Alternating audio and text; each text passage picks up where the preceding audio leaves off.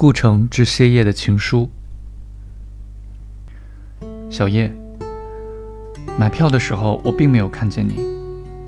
按说我们应该离得很近，因为我们的座位紧挨着。火车开动的时候，我看见你了吗？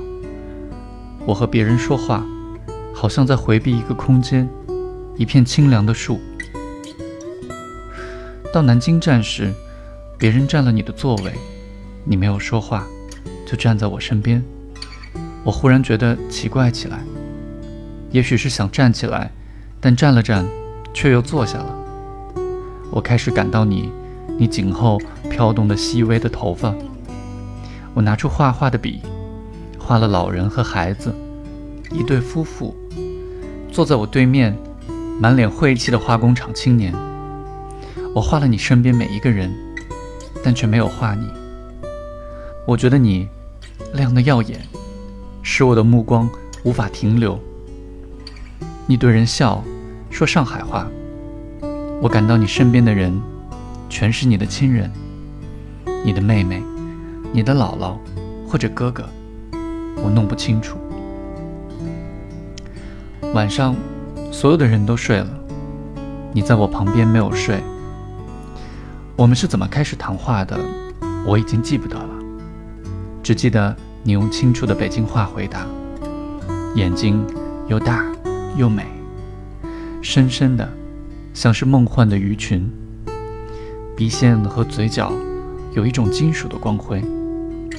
我不知道该说些什么，就给你念起诗来，又说起电影，又说起遥远的小时候的事。你看着我。回答我，每走一步都有回声。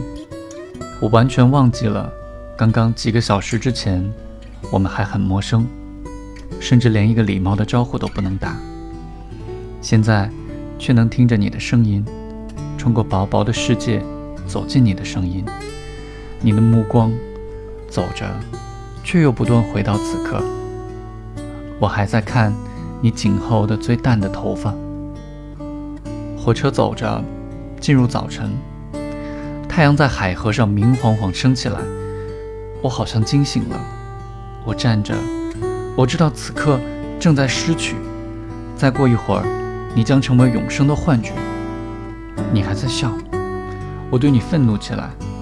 我知道世界上有一个你活着，生长着比我更真实。我掏出纸片写下我的住址。车到站了。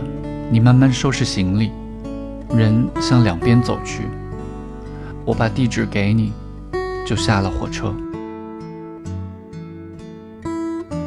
故城，一九七九年七月。